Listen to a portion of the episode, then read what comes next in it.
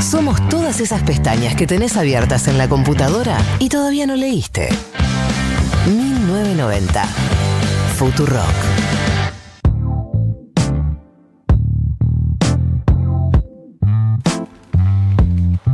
Seguimos en 1990, 1458. Estoy acompañada por Martínez Lipsuk y María del Mar Ramón Vélez. En otra experiencia radial que vamos a iniciar hoy, yo quiero pedir, bueno, da que pida disculpas porque recién no sabía con qué seguíamos. Bueno, Tati me dice que No, nada, que no, pida no, disculpas. ¿Qué, es- qué es esta cosa de Pero pedir disculpas? ¿Te pedir pareces a alguien que gobierna un país por estos días? No te disculpes. Yo pido disculpas todo el tiempo. Vamos a iniciar eh, esta sección que la verdad tenía muchas ganas de hacerla, me parece algo copado y también para toda la generación está bueno que, incorporemos un poco más de conocer en profundidad la gente que integra eh, la política, sea funcionarios o sea de la oposición. Y elegimos el primer perfil, el primer perfil que vamos a hacer, eh, una, una política, una abogada, un personaje súper importante de este gobierno que es Vilma Ibarra. Vilma Ibarra, para quienes eh, no lo saben, eh, es la secretaria de Legal y Técnica del Gobierno de la Nación. ¿La qué? La secretaria, claro, sí, es lo mismo que digo yo cada vez que escucho ese puesto, que lo estudié para poder explicarlo hoy.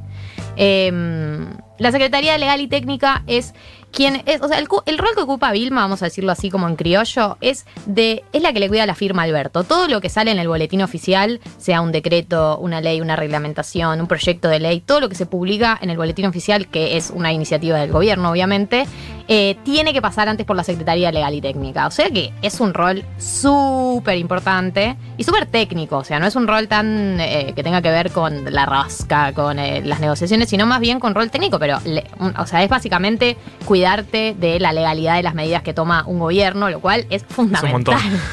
es fundamental y, y si, y si una persona no fuese buena en ese cargo, digo, las consecuencias podían ser muchas. ¿Cuántas veces hubo un DNU o una medida que después le salen de la oposición a cuestionar la legalidad ¿no? de, esa, de esa decisión?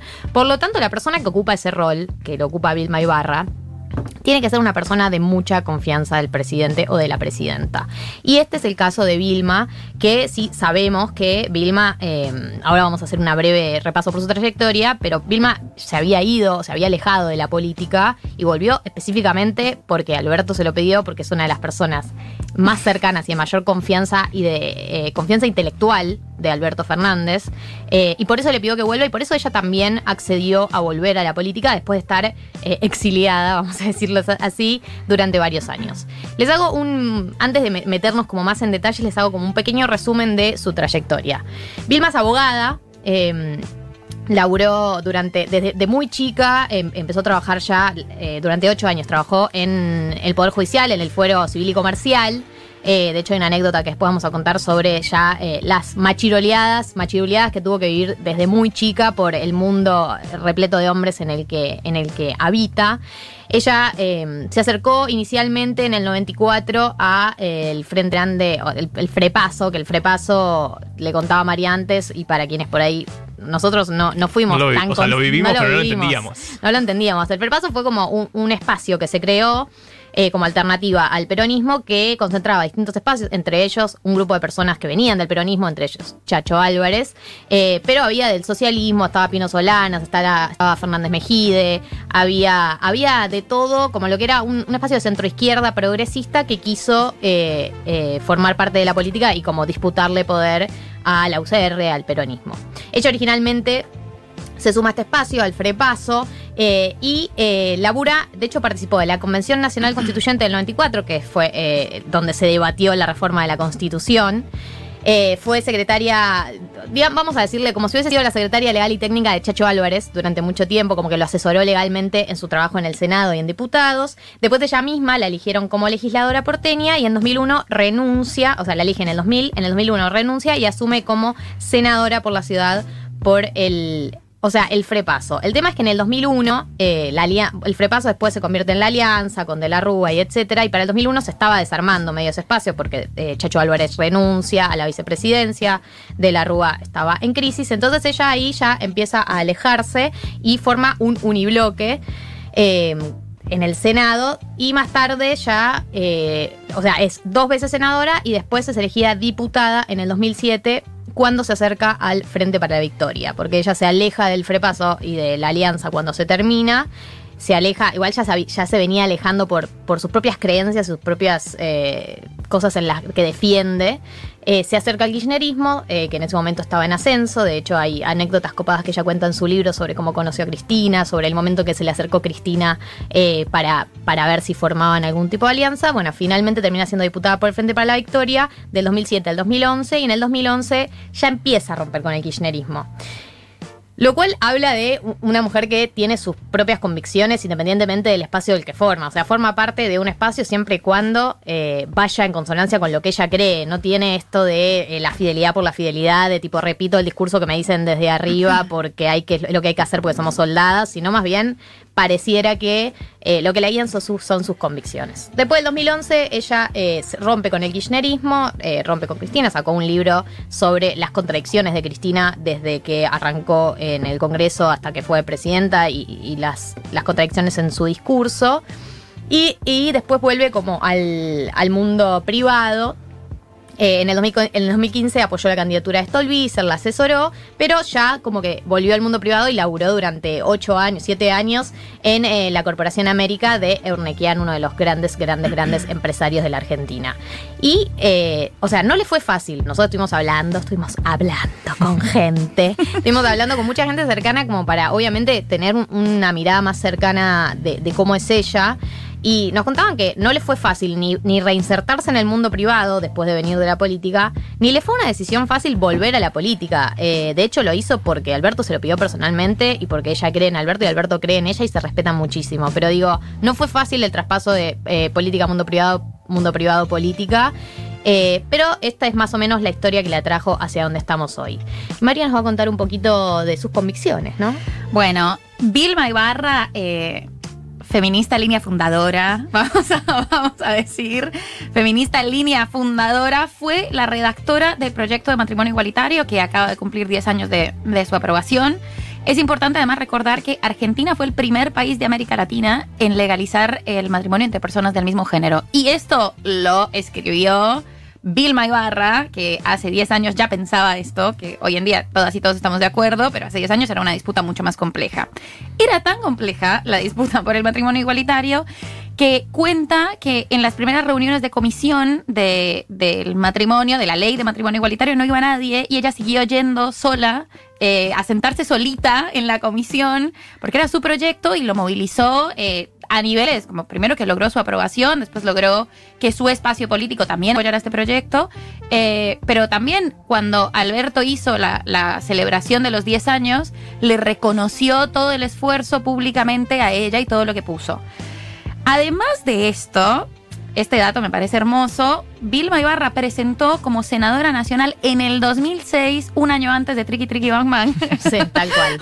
El, El- timing. el timing, el primer proyecto de aborto legal en el Senado. Eh, que es algo muy importante, que viene desde hace muchos años, es una lucha eh, que todavía tenemos pendiente. Y en el- la entrevista que le hizo Luis Novarecio el lunes, eh, dijo, está listo el proyecto de legalización del aborto. Eh, así que el proyecto que va a presentar el Ejecutivo también lo redactó Vilma Ibarra.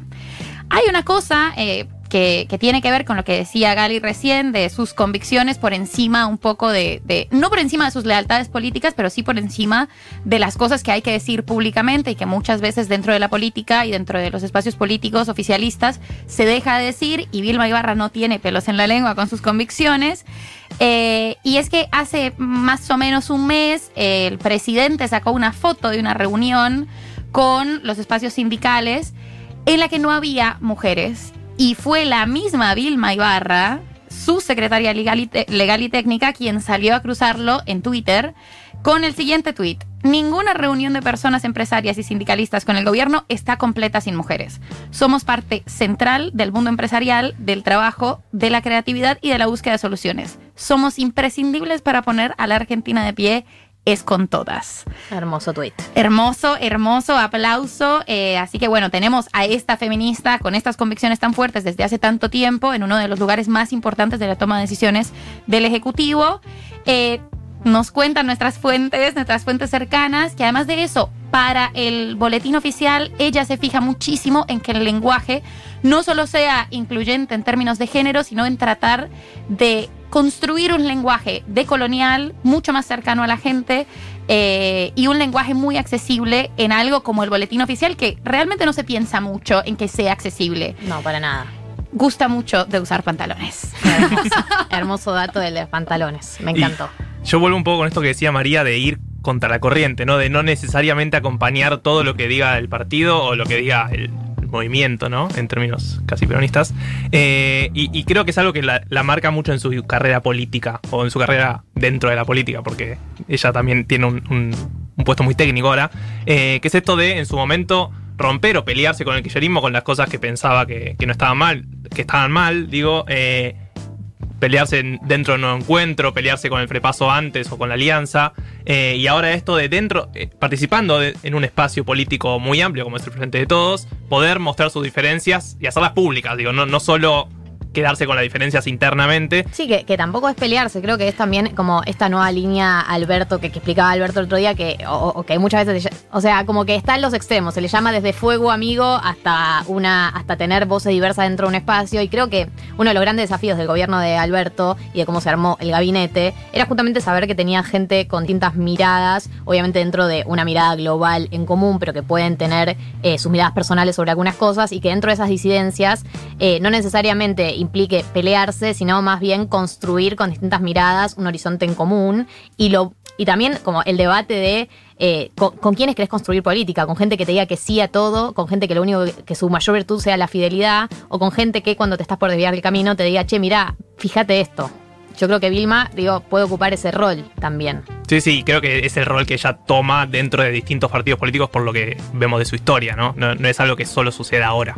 Eh, y bueno, con esto de ir contra la corriente, romper con ciertos dogmas, tal vez, también está su, incursión en el Poder Judicial, que es algo claramente muy, muy machista y muy, en su momento, más en su momento, ¿no? Cuando ella empezó, muy retrógrado. Lo que contaba Gali la historia de su primer eh, acercamiento tal vez al Poder Judicial, en una entrevista con Mario Donnell, ella cuenta que cuando va a su primer puesto, digamos, su jefe le dice que se tiene que ir vestida de mujer, con tacos, bien maquillada, eh, bien femenina, ¿no? Y, ella contaba la bronca que le daba a esa secuencia y cómo eh, nada, se fue llorando y finalmente tuvo que volver al trabajo así como le pedían sus jefes. Eh, y, creo que esto también demuestra lo difícil que debe haber sido para ella entrar eh, en este mundo.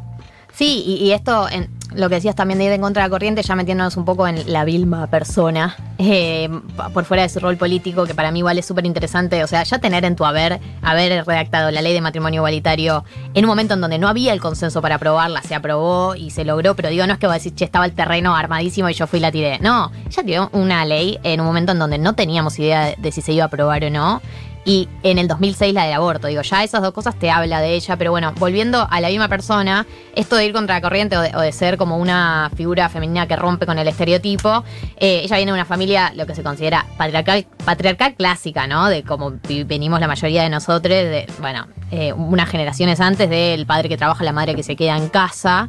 Eh, y ella desde chica rompió con eso, con su laburo a los 18 años se fue de mochilera a Europa con una amiga, todas sus familias de San todas sus familias de River y ella de San Lorenzo, va a la cancha, fanática del fútbol, se, se pone mal, se pone mal, si pierde San Lorenzo se pone mal en serio.